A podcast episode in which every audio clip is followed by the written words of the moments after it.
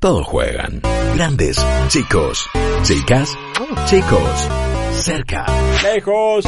sentados o en movimiento. Malditos nerds. 20, 20. Todos juegan. Este fin de semana, finalmente, luego de un par de meses de espera, se realizó el evento DC Fandom, una celebración de todo lo que es el universo DC, con sus cómics, sus pelis, sus series, eh, los videojuegos, que es a lo que nosotros más nos vamos a estar enfocando, y eh, todo el universo DC, Warner Brothers en general que sienta un precedente con sus pequeños errores que algunos parecen más de cálculo que malintencionados en todo caso, pero con algunas cositas que no funcionaron tal vez del todo bien, que fueron las mínimas y la incertidumbre de por qué no lo hicieron por YouTube en lugar de eh, tener la dar solo la opción de un sitio propio, un reproductor de video propio que se caía bastante, bastante seguido.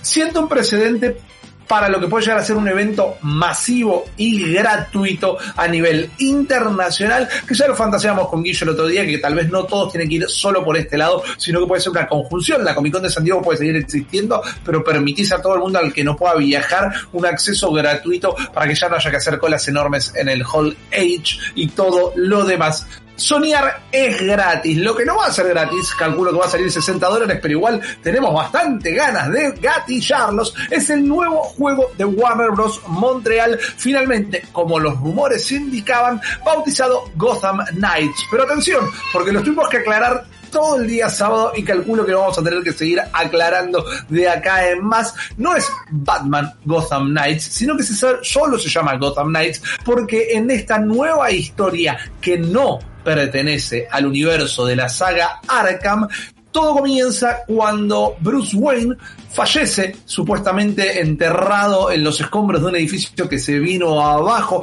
algo le ha pasado al encapotado. Y la Bat Family, Barbara Gordon como Chica, Tim Drake como Robin, Dick Grayson como eh, Nightwing. Y eh, nos queda el queridísimo Jason Todd como Red Hood, le lleva un mensajito, protocolo negro, chicos, se tienen que hacer cargo del barrio porque yo la quede. Y ahí arranca nuestra historia, que nos sorprendió fuertemente tal vez, dicho, por lo que fue su cambio de género, porque esta nueva historia dentro de un nuevo universo videojueguil de Batman es un action RPG. Deja de parecerse a lo que era la saga Arkham en general, no solo no pertenece a su historia la misma, sino que ya no solo tiene las mecánicas de los Batman que conocimos del 2009 en adelante, sino que es un action RPG más al estilo de Assassin's Creed, que tal vez es la comparación directa, porque nuestros personajes van a tener un nivel, van a tener equipos para ir eh, poniéndose en su traje, mejorando los árboles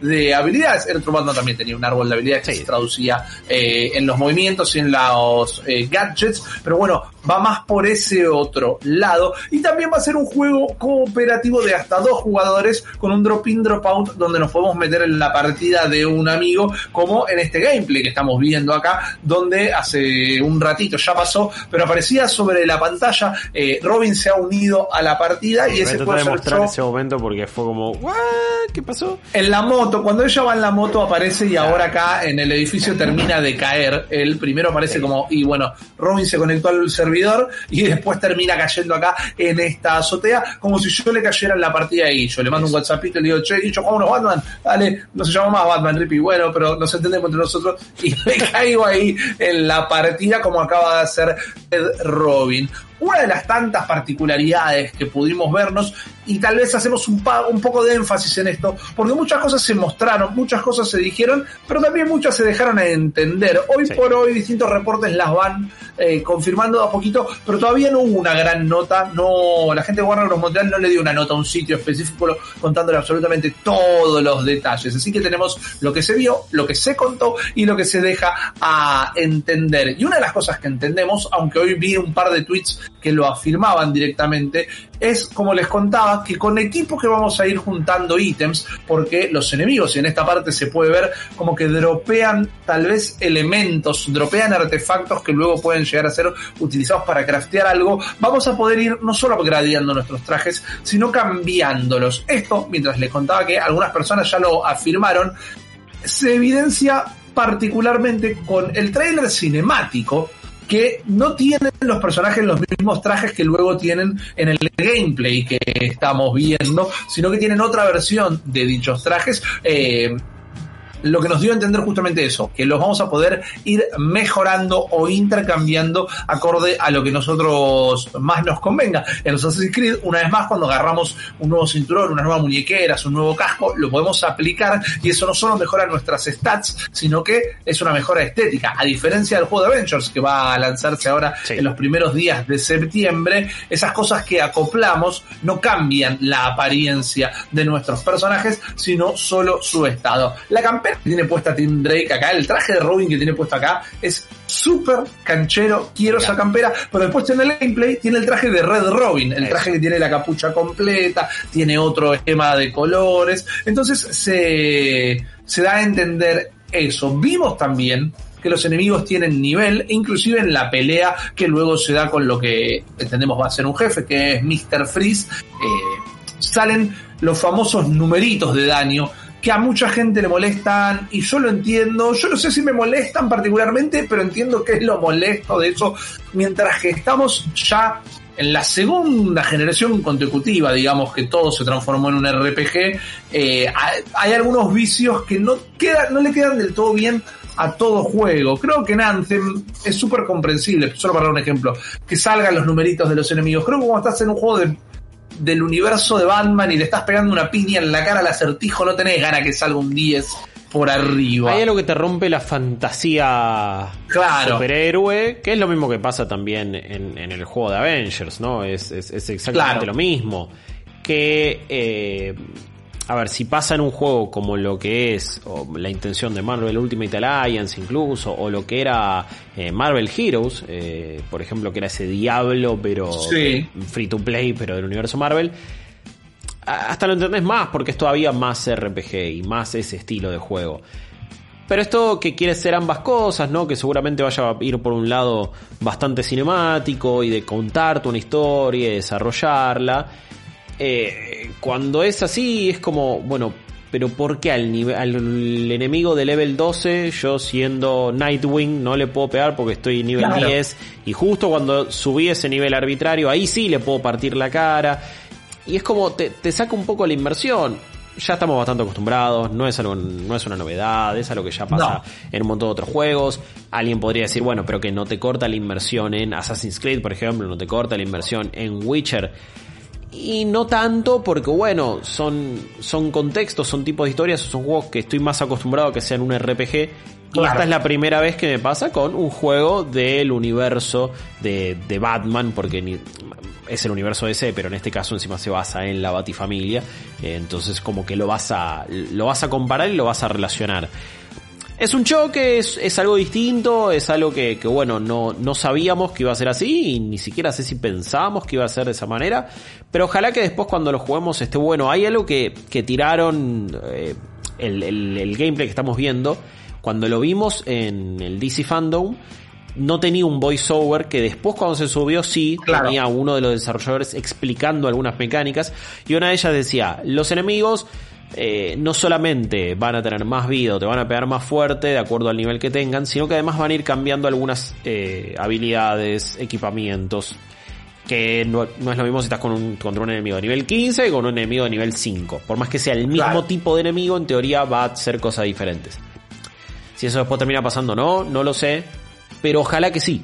Porque era el equivalente a cuando ya avanzabas, no sé, tres cuartos de Batman Arkham City, de repente aparecían los ninjas, eh, o sea, viste cuando estabas todo, en la parte de Ra's al Ghul y de Talia al Ghul, aparecían unos enemigos totalmente distintos que decís, ah, pará, primero tengo que esquivarlos para después poder pegar, estunearlos y ahí pegarles, y era como que tenías que aprender a jugar de otra manera, y después ya el juego lo que te requería es, eh, te tiro enemigos con escudo, enemigos con bastones, enemigos que te disparan, enemigos que tienen cuchillo, eh, y es como vos eh, la dificultad crecía por lo que el juego a vos te pedía.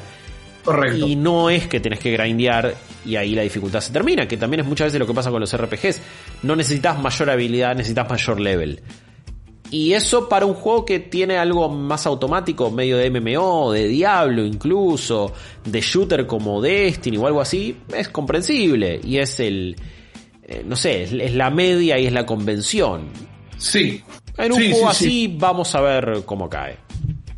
Eh, del mismo lado, y yo lo que también sabemos es que nuestros cuatro héroes se van a sentir y jugar diferente, no todos van a tener las mismas capacidades, ya de entrada sabemos que Jason Todd como Red Hood tiene armas, pelea con revólveres, nuevo trailer de gameplay de él, pero lo vemos en la cinemática tirando unos tiritos, nos imaginamos que va a ser eh, Nightwing el hábil eh, peleador, sabemos que Tim Drake e intuimos en realidad, va más por los gadgets, porque todo esto, vale aclarar, pareciera estar inspirado en la batifamilia de The eh, New 52, toda la saga editorial de DC, no bien recibida en su momento, que arrancó en 2011, y en ese entonces Tim Drake, eh, que es uno de los personajes, uno de los humanos más inteligentes de la Tierra en el, en el universo DC, era como muy tech-savvy, era como que estaba haciendo gadgets todo el tiempo, y acá, en la cinemática, vemos que se hace invisible en un momento. Vemos que tiene un teleport cortito en otro lado, que a mí todavía me tiene un poco descolocado,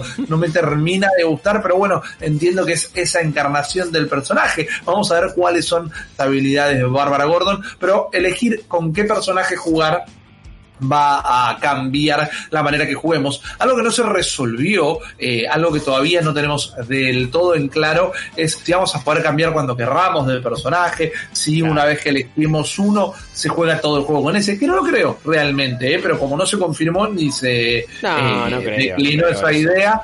No creo por, por un par de cosas medio de data dura que hay que aclarar, y es, es solamente cooperativo de dos jugadores. Sí. Y solamente online.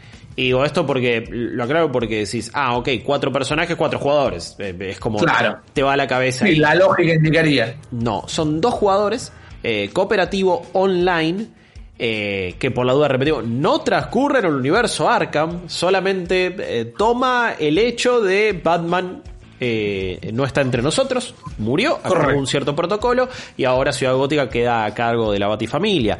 y por eso decía, es un juego cooperativo de dos jugadores. Y no va a tener split screen, va a tener online solamente.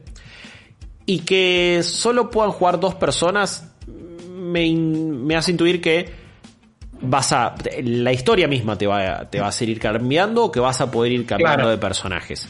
Eh, no veo que, que, solamente tengas que elegir uno, a menos que el énfasis sea en rejugarlo con distintos personajes y no es tan larga la historia, pero no la veo tampoco yendo por ese lado. No, no, yo tampoco la veo. Quizás, claro, la diferencia en la que estaba yo pensando y vos me haces ver es que puede estar la de cambiar cuando vos quieras como GTA, ponele, o quizás como los capítulos. Esta parte de eh, Freeze solo la podés jugar con Bárbara, claro. Sí, Exactamente. y, eh, eso va a ser difícil y va a ser raro, digo, por la progresión RPG también. ¿Qué onda? Todo va progresando de nivel, cada personaje va leveleando, es.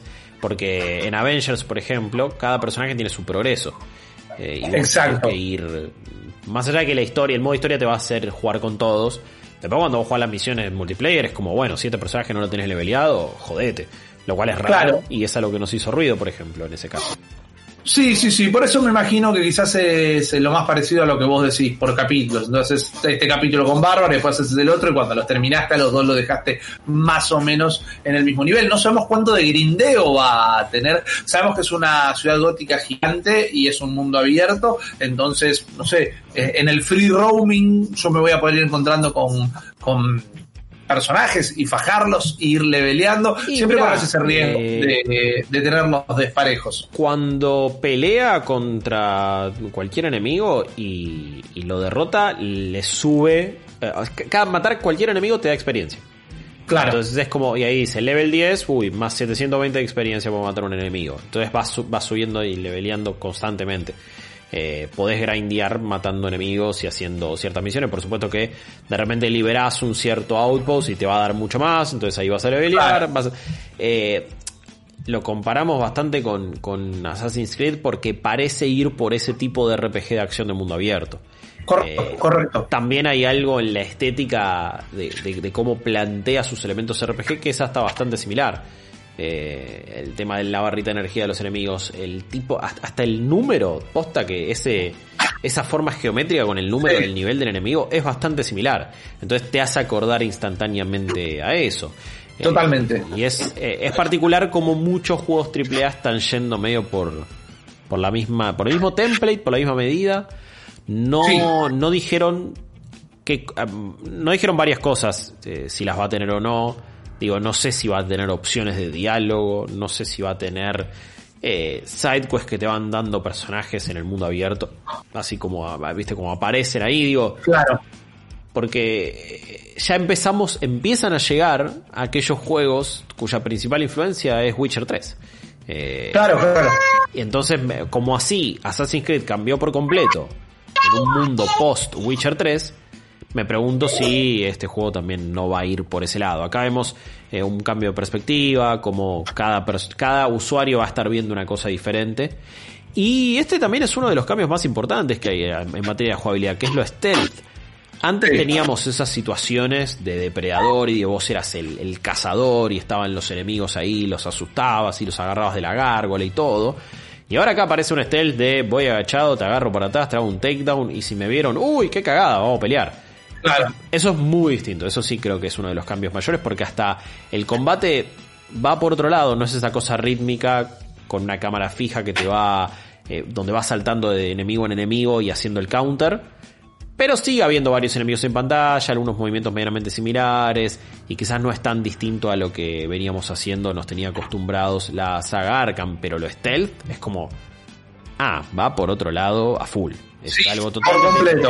Sí. Por completo. La estética ha cambiado mucho. a mí me gustan estos modelos más estilizados comparados con la saga Arkham, más que no tenga nada que ver. Y una de las cosas que hemos dejado afuera es uno de los misterios del juego, pero aparentemente no el único. Eh, los enemigos principales, los antagonistas principales sería la corte de los búhos, también unos personajes creados en el run, en el primer run de Batman del 2011 de The New 52, pero el propio equipo de desarrollo dijo que mientras que son los antagonistas principales, no son el mayor misterio del juego o no es el único misterio detrás de Gotham Knight. Esto nos lo vamos a estar enterando el año que viene entonces y va a salir para las consolas de nueva generación tanto como para las de actual generación.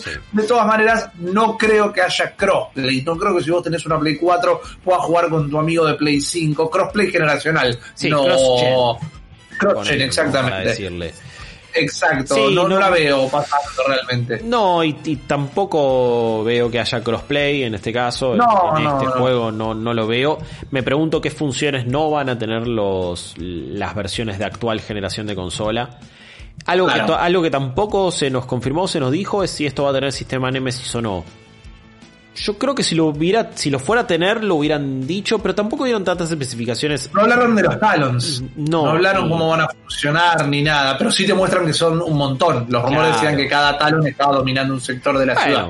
Quizás eso puede ser. Yo lo, pensaba como diciendo, bueno, pará, ¿y por qué no lo dicen si es algo recopado? Pero bueno, quizás no quieren meterse en un embrollo de que les pregunten. ¿Y va a estar en PlayStation 4 esa función o no? ¿O va a pasar como la vez anterior? Donde el sistema Nemesis no estaba en las versiones de 360 y de Play 3 de Shadow of Mordor, que eh, uno no lo recuerda, pero habían salido en, esa, en esas consolas, pero no tenían el sistema Nemesis. Qué sé yo, uno vamos a ver, parece tener un ray tracing a full, el juego tiene un montón de, de, reflejos y, de colores en cuanto a iluminación y como va reflejando incluso algunos rayos del de un arma enemiga. Hay como un énfasis importante en ese estilo artístico y en esa nueva tecnología que van a tener las próximas consolas. Así que quizás eso es lo que no tienen las, las, versiones de PlayStation 4 y de la familia Xbox One, como ahora ya le llaman oficialmente. Eh, más allá de eso, no hay mucha más data oficial. No sé vos, eh, tampoco quiero ir ya a conclusiones, pero ¿qué, qué, qué, te produjo esto? ¿Te, ¿Te, gustó? ¿Te entusiasmó? ¿Cómo, cuán, eh, hot, cuán caliente estás con Gotham Knights? No, no. Me entusiasma mucho, tengo muchas preguntas. La realidad es que tengo muchas preguntas. Lo del sistema Nemesis es una de ellas. También estamos como ansiando mucho eso porque se rumoreó, pero no tenemos nada que, que nos incline oficialmente ese lado. También opino que tal vez no lo dijeron porque en un evento tan masivo como DC Fandom, tal vez lo implicaba explicarlo, y todos tenían segmentos de 25 minutos clavados, y era bueno, prefiero mostrar más la parte que todo el mundo va a entender de una. Eh, a mí, este tipo de juegos eh, RPG me, de acción me encantan, me encantan lo que se transformó Assassin's Creed Odyssey. Estoy teniendo la experiencia en este momento. Eh, que se lo, se lo presté para que lo juegue un amigo, entonces está todos los días mandándome mensajes de texto de hice esto, hice lo otro, no lo puedo ver, y como que lo estoy jugando a través de él y digo, ok, es un juegazo, realmente, es un juegazo. Hay macanas que se manda a Ubisoft como los boosters de, de experiencia, todo eso, pero el juego en sí está bárbaro y lo veo aplicado a, a un mundo de Batman. ¿Qué pasa? ¿Dónde viven y mueren un poco estos juegos? La jugabilidad de los Arkham siempre nos gustaron, pero vivían y morían en su historia también, en todo caso. Nos dejaron momentos que hoy consideramos canon, el final, canon para los juegos al menos digo. Eh, por más que esto no tenga nada que ver con Arkham, le estoy comparando lo que espero de su historia. Batman saliendo con el Joker muerto entre los brazos, con la música de fondo. Es un momento que quisiste ver siempre en películas, series, cómics, en todos lados. Es un remo es un juego que masterizó la narrativa ambiental también, la saga Arkham, ya desde Asylum, con, tenías historias escritas en las paredes directamente, detalles, exactamente, bueno, digo, en eso no podés no estar a la altura tampoco, ¿eh? Tu jugabilidad y tus mecánicas tal vez son fantásticas, pero me parece que en eso no podés no estar a la altura y tenés cuatro personajes súper ricos para explorar eso, porque mientras que no está aclarado de ninguna manera, eh, y es una vez más otro universo. El run de, de, los personajes de la Bat Family en 2011 tenías a una vara recuperada por terapia física de, de cómo el Joker la había dejado minusválida en The Killing Joke. Entonces, bueno, digo, es esa bárbara, va a tener una historia de, ok, recién ahora estoy volviendo a la calle y a Batman se le ocurre morirse y yo no sé si estoy lista o cómo me voy a ir mejorando o a, a un Jason Todd eh, nada, que sigue como con ese sentimiento contradictorio contra Batman dentro de él, y dice, este guacho se murió y ahora yo a la ciudad la voy a cuidar como la quiero cuidar yo. Se van a pelear entre ellos. Sí, Dick Grayson chocando con Jason Todd de una, Tim Drake encontrando su lugar, me imagino. Bárbara y Dick serán pareja o no? Eh, también exactamente. Eso, sería algo rico como para explorar. Eh, De muchos juegos no se animan tanto a ir a, mostrar una relación romántica más allá de darte opciones de romance, que no es lo mismo. Exacto. Eh, no, para nada, para nada. Pienso en Uncharted, como se ha animado a mostrarnos la relación entre Nathan y Elena, y que a mí me pareció bastante copado lo que hicieron. Eh, y más allá de, uy, sí, en Mass Effect decidir, bueno, mi, juzgando es Garrus o aguante Liara. Eh, es como, no solo eso, es, bueno, mostramos un romance, mostramos una relación. Y encima de dos superhéroes, cosa que no siempre suele pasar. Entonces es como, puede ser muy interesante. Sí, hay un roster de personajes muy zarpado que ojalá exploten bien, ojalá, ojalá exploten bien. La, verdad, a mí, me gustó mucho lo, que se vio, me encanta a nivel estético, me encanta a nivel visual, eh, me copan los diseños de los personajes, las animaciones a la hora de los combates también me parecen muy, muy... Buenas coreografías. Sí, eso, buenas coreografías, exactamente. Cuando en un momento Bárbara como que va, mete un wall run en un, en una un camión. en un camión y caga trompadas un chabón, me pareció como, ah, mira, está copado esto. Eh, me quedo con ganas de ver... Doble con Robin también, sí. me pregunto, bueno, sí, por supuesto tenemos mil dudas de, ok, para cómo va a funcionar el co-op, me puedo meter en cualquier momento, la progresión a quién le va a quedar, le va a quedar a los dos, es para uno solo. ¿Qué onda? ¿La misión que hago en tu juego se anota en el mío? ¿Solamente subo de nivel? ¿Me llevo la... Pro ¿Qué? Eso es raro en un juego que pretende no ser un juego como servicio, no, no es un MMO light, o sea, no pretende ser ni el de Avengers, ni Destiny, ni esto, es, no, bueno, vos podés jugar la, la, la, historia cooperativo. Ok, ¿cómo funciona eso cuando no estamos en la misma consola? Esas son mis dudas. Eh, más allá de la capacidad técnica a nivel internetil, ¿no? Digo, y si yo ya hice, ya maté un montón de jefes con vos, en un día que nos colamos a jugar 6 horas, y vuelvo a mi máquina, ese progreso está, mi personaje se sube a algún lado. Te llevaste el él, está super OP para la historia. Y, lo digo porque Far Cry, por ejemplo, intentó eso y no lo hizo bien. El progreso le quedaba solamente al que hosteaba la partida. Y después vos te ibas con el progreso en cuanto a la historia. Y después vos te ibas con el nivel. Y es como, bueno, man, entonces no quiero hacer eso. Porque no voy a jugar todo el juego quizás con vos. De nuevo. Eh, puede que lo, que lo hagan tipo Borderlands, que sí lo ha sabido manejar bien aunque y, que hasta pusieron eh, funciones de bueno para puede ser eh, el mismo nivel o sea se empareja todo niveles distintos loot compartido loot no compartido Borderlands 3 tuvo como algunas buenas opciones para poder jugarlo cooperativo, así que ojalá vayan por eso. Digo que quedan dudas porque no lo tenemos confirmado y prefiero no tirarme la pileta, ¿no?